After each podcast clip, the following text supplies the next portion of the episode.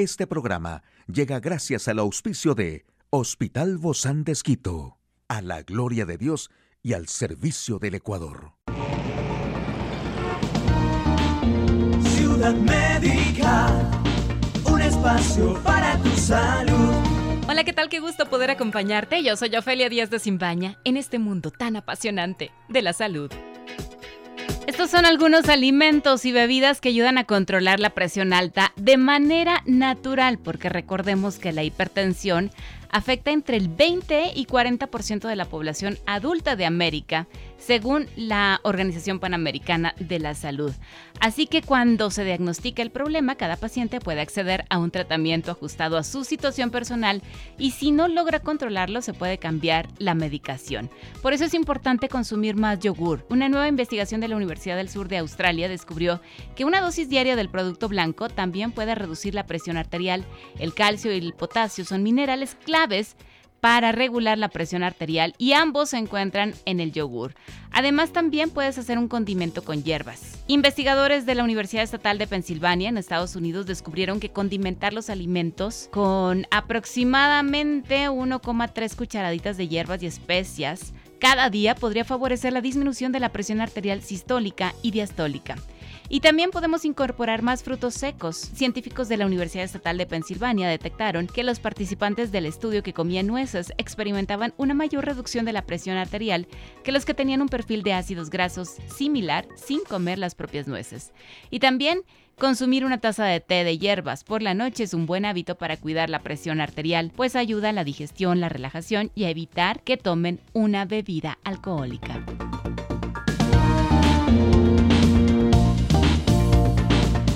Espacio para tu salud. Aquí el detalle de la información más actual en el campo de la salud. La superpropagación de COVID-19 aún puede ocurrir, pero ahora tenemos las herramientas para frenarla. Zika, el estudio que advierte sobre la preocupante capacidad de mutación del virus.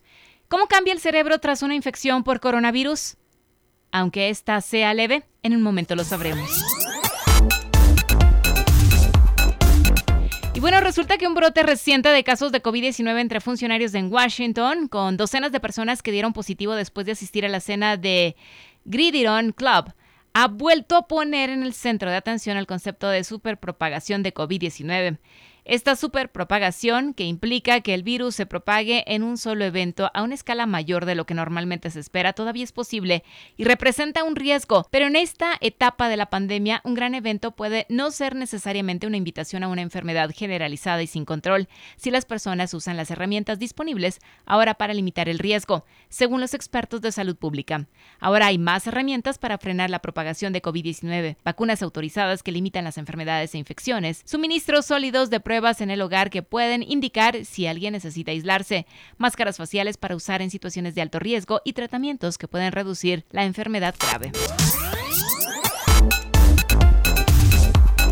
Y una sola mutación del virus del Zika podría provocar un nuevo brote y desencadenar una propagación explosiva, advirtió un grupo de investigadores estadounidenses. En 2016 esta enfermedad causó una emergencia de salud mundial. Miles de bebés, muchos de ellos en Brasil, nacieron con daño cerebral después de que sus madres se infectaran durante el embarazo. Ahora los científicos hicieron un llamado a estar atentos a nuevas mutaciones luego de realizar un estudio de laboratorio publicado en la revista Cell Reports que sugiere que el patógeno tiene el potencial de cambiar fácilmente. Los estudios sugieren que las nuevas variantes podrían ser efectivas para para transmitir el virus, incluso en países que han desarrollado inmunidad por brotes anteriores, de acuerdo con el Instituto de Inmunología La Joya, con sede en California, Estados Unidos. Y una infección por SARS-CoV-2 se ha asociado a cambios neurológicos significativos y pérdida de materia gris, incluso en aquellos con un caso leve o moderado. El estudio ha analizado los escáneres cerebrales de 785 personas de Reino Unido con edades entre los 51 y 81 años. Los escáneres se realizaron con una diferencia media de 38 meses y se realizaron junto con pruebas cognitivas. Hasta donde sabemos, este es el primer estudio de imágenes longitudinales del SARS-CoV-2, en el que los participantes fueron inicialmente escaneados antes de que alguno se infectara. Los análisis longitudinales revelan un impacto significativo y perjudicial asociado al SARS-CoV-2. Así lo escriben investigadores de la Universidad de Oxford en Reino Unido. Las exploraciones se realizaron cinco meses después de que la persona enfermara de COVID-19, aunque lo importante será saber qué duración tienen estos daños y si son reversibles. La infección por SARS-CoV-2 se asoció a una pérdida del 0,7% de materia gris en las regiones cerebrales afectadas. Hoy en Médico Directo hablaremos de las complicaciones de los pacientes con diabetes que les dio COVID, cómo se debe tratar en estos tiempos. Acompáñenos, por favor. Una charla amigable con nuestro invitado. Hoy recibimos con muchísimo agrado a la doctora Alba González. Ella es diabetóloga especializada en Chile del Hospital Bozán de Esquito. Gracias, Doc, por acompañarnos en esta jornada y me encanta este tema porque si bien es cierto que muchas personas pues les dio COVID. En este tiempo anterior y hablamos del tiempo a lo mejor donde no había vacunas, luego ya en el tiempo donde ya ah, están las vacunas, pero todas estas descompensaciones de la diabetes no sé si fueron realmente tratadas y qué es lo que sigue haciendo esta complicación que tuvieron estos pacientes. Así es que es un tema muy pertinente para hablarlo en estos momentos, porque ya los pacientes empiezan ya a salir, a revisar cómo están, cómo está su salud. Dicen, ok, ya, el COVID lo dejamos un ratito, no al lado totalmente, porque tenemos que, que cuidarnos todavía, pero sí ya como, bueno, ahora sí voy a revisar todo mi cuerpo. ¿Qué sucede en este tiempo, Doc?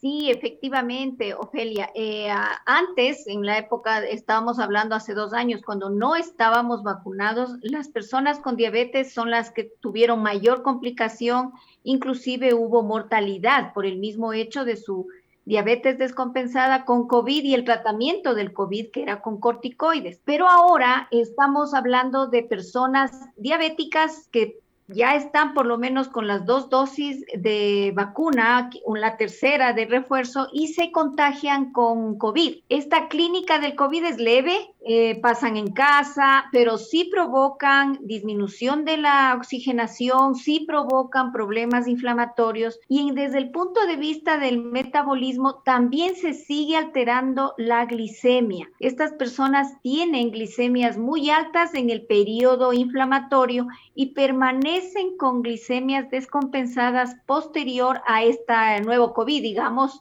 que, se, que están contagiándose con vacuna. Estamos hablando ya con la vacuna. Aún así, pero ya el COVID ya no es tan, perdón, la diabetes quizá se complica más aún cuando se tiene la vacuna.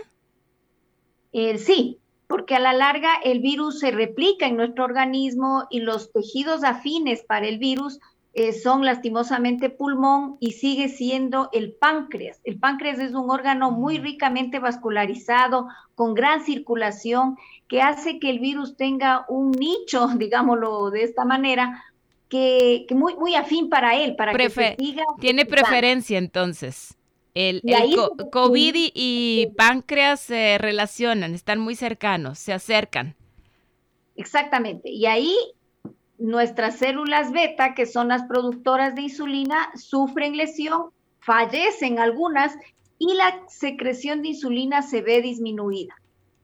Tanto es así que tengo comparativos yo del control metabólico. Tres meses antes, un buen control metabólico con hemoglobina glicosilada de 7 se enfermó, se enfermaron con, se contagiaron, digamos, con COVID y ahora a los tres meses, qué sé yo, se contagiaron el mes anterior, en el mes de, enero, que fue ahora nuestro contagio, y las personas subieron, pero totalmente la hemoglobina glicosilada 1 y 1.5 puntos, es decir, si tenían 7, ahora están con 8.5 de hemoglobina glicosilada el promedio de glicemias cambió totalmente, era 120, 130, 150 y ahora ya tenemos glicemias de 200, 210, que hace necesario ir cambiando el tratamiento de diabetes. ¿Qué se tiene que hacer entonces en este caso, Doc? Porque bueno, los pacientes a lo mejor se asustan, regresan ahí con ustedes, con los expertos en diabetología, con los endocrinólogos y dicen, a ver, ¿qué sucedió aquí? Se descompensó, no estuvo haciendo la dieta, pero resulta que le dio COVID, aún con la vacuna. Le dio leve, tal vez le, dio como una gripe, pero sus, sus glicemias se descompensaron. Sí, lo que yo les pido, porque por, por lo bueno es que mis pacientes me cuentan, ¿sabe que estoy con COVID? ¿Qué hago? Mídase más la glicemia, suspende este remedio, ponga este otro, tome más agua, reduzca, por ejemplo, los, el pan, el arroz, el fideo, la papa. Hay que tener una dieta blanda, pero no tan procesada. Porque están quizá en una cuerda floja, ¿verdad? En ese tiempo. ¿Cuánto tiempo, Doc, va a permanecer esa cuerda así? Aun cuando ellos ya están retomando de nuevo el cuidarse aún con más precaución. ¿Esto va a continuar? en el monitoreo que les hago de glicemias, veo que desde la etapa aguda, que fueron los tres o cuatro días de contagio con COVID y que están con los síntomas, mantienen glicemias altas una semana después. Es decir, se deberían cuidar 10 días, digamos así en promedio, en los cuales eh, mejorar su control, tomar más líquidos y después se ve que el quiebre, hay un quiebre importantísimo porque las glicemias nuevamente vuelven a bajar, mm. nuevamente vuelven a estar eh, adecuadas entonces, este quiebre de 10 días hace que se descompense totalmente la persona. Tengo en mis notas que otro de los motivos es que las personas con diabetes podrían ser más propensas también a tener problemas de circulación. El paciente diabético es un paciente inflamado, totalmente inflamado. Entonces, eh, al estar inflamado, todas sus células se encuentran en este riesgo de tener más agregabilidad, por ejemplo, en el, en el caso de las plaquetas, en el caso de las, del colesterol, digamos que son las células que circulan por la sangre, tienen más propensas a que se peguen a los vasos y que llegue a haber un riesgo mayor de hacer eventos de coágulos, de trombóticos, que pueda haber un riesgo de hacer eventos trombóticos por la agregabilidad de las células. Sin embargo, aquellas personas que sí están con todo el manejo adecuado, para la presión, para el perfil lipídico, ellos no van a tener este evento ni este riesgo de hacer eventos vasculares. Cuando esto sucede, Doc, estas personas obviamente ya estamos hablando de diabetes, estamos hablando que ya recibieron la vacuna, estamos hablando de que estas personas les volvió a dar el COVID o les dio por primera vez el COVID y de todas estas descompensaciones que hay, ¿qué otra descompensación produce su cuerpo? ¿Y cómo estos pacientes pueden llegar necesitan acudir inmediatamente, obviamente, a la consulta, ¿no? O comunicarse con su médico, como es su caso. He notado que aparte de la descompensación de diabetes, también existen eh, poliartralgias, dolores articulares, mm. eh, principalmente de las articulaciones mayores. Es decir, las personas notan que hay dolor de codos, dolor de rodillas, hay una dificultad para caminar. Estoy hablando de personas sobre los 50, 60, peor aún 80 años. También he tenido que quedan con una molestia eh, para deglutir, para tragar. Eh, ellos, a, ellos lo refieren como que se les queda la pastilla, digamos así, cuando tragan. y la sensación entonces yo al examinar lo que veo es que disminuye, no están tan hidratados. Entonces hay una sequedad, probablemente no, no se hidrataron bien en el evento agudo de COVID y eso lleva a que tengan esta sensación, porque es la sensación que ellos dicen, no me gusta el pan, no, no trago el pan solo, tiene que ser con un poco, un sorbo de agua. Entonces estos son eventos totalmente diferentes a la diabetes, porque la poliartralgia la he visto, le sube levemente la presión arterial, hay un, una, alza de la presión arterial, veo esta dificultad para deglutir, que sería lo, más, lo que más he visto.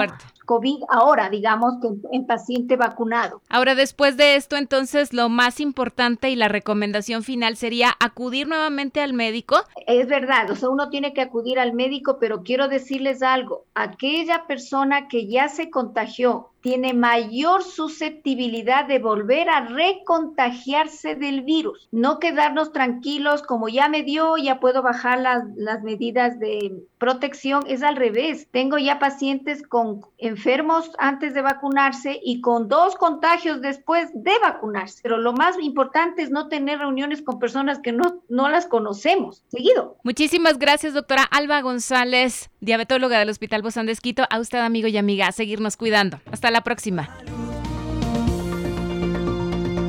Puedes escuchar de nuevo este programa en radio hcjb.org. Este programa llegó a usted gracias al gentil auspicio de Hospital Bozán de a la gloria de Dios y al servicio del Ecuador.